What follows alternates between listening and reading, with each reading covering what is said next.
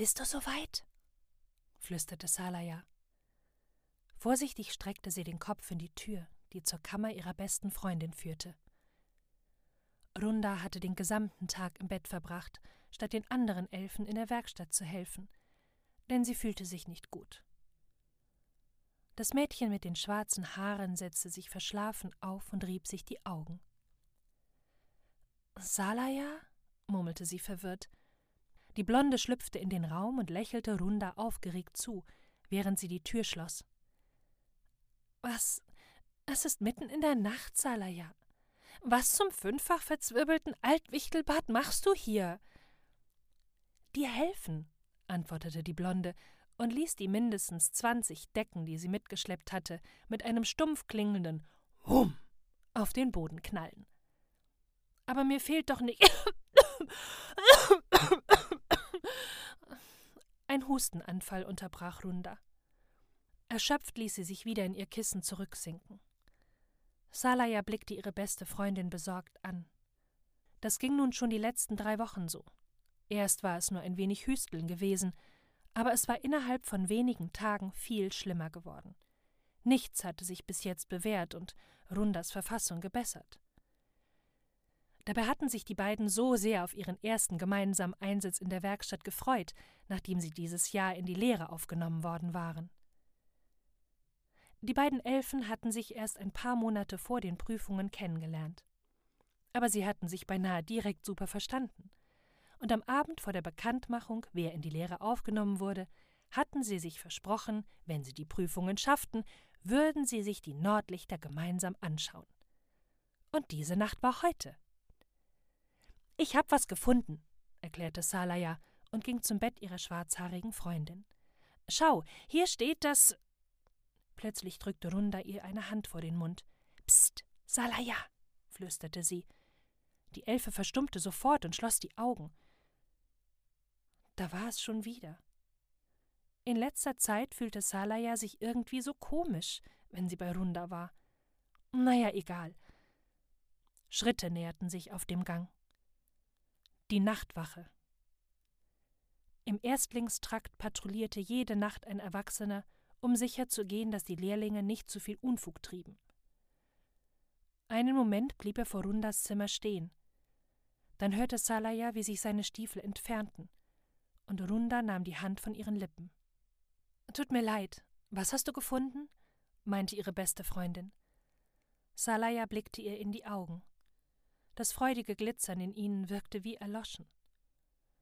Die Blonde schüttelte kurz den Kopf, um die wild darin umherschwirrenden Gedanken zu vertreiben. Ja, also hier steht, dass der Anblick der Nordlichter auf manche Elfen heilend wirken kann. Einige leiden auch an.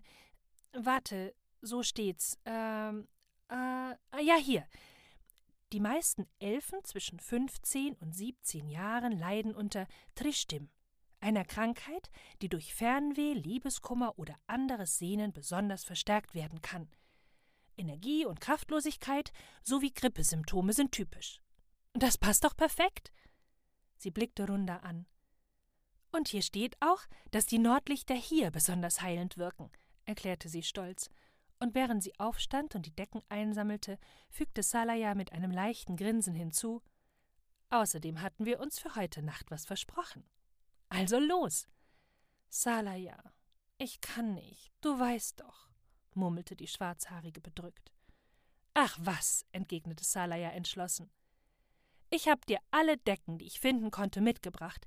Ich habe den Weg hochgeplant und zur Not trage ich dich dahin. Ihre Freundin lachte leise. Gut, lenkte sie ein.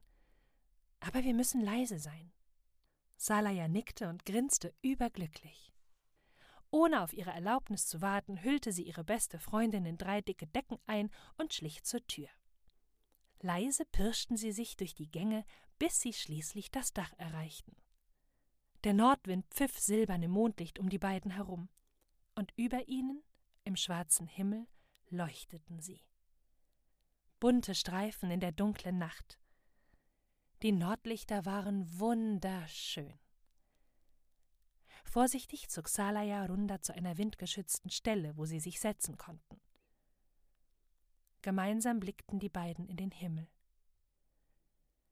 Immer wieder wanderte Salayas Blick zu Runda hinüber. Dieses Kribbeln in ihrem Bauch. Diese Wärme, die ihren gesamten Körper durchflutete, trotz der klirrenden Polarkälte. Salaya wusste, das war der Moment. Er musste es einfach sein. Runda, ich glaube, ich muss dir was gestehen, begann sie, leise und zögerlich. Ich denke, ich. Psst, unterbrach sie ihre Freundin, drehte sich zu ihr. Ihre Augen trafen sich. Und da war wieder dieses Glitzern, das Salayas Herz höher schlagen ließ. Vorsichtig lehnte sie sich nach vorne. Da trafen sich auch schon ihre Lippen. Runda löste sich von ihr, blickte sie lächelnd an und flüsterte nur Ich dich auch.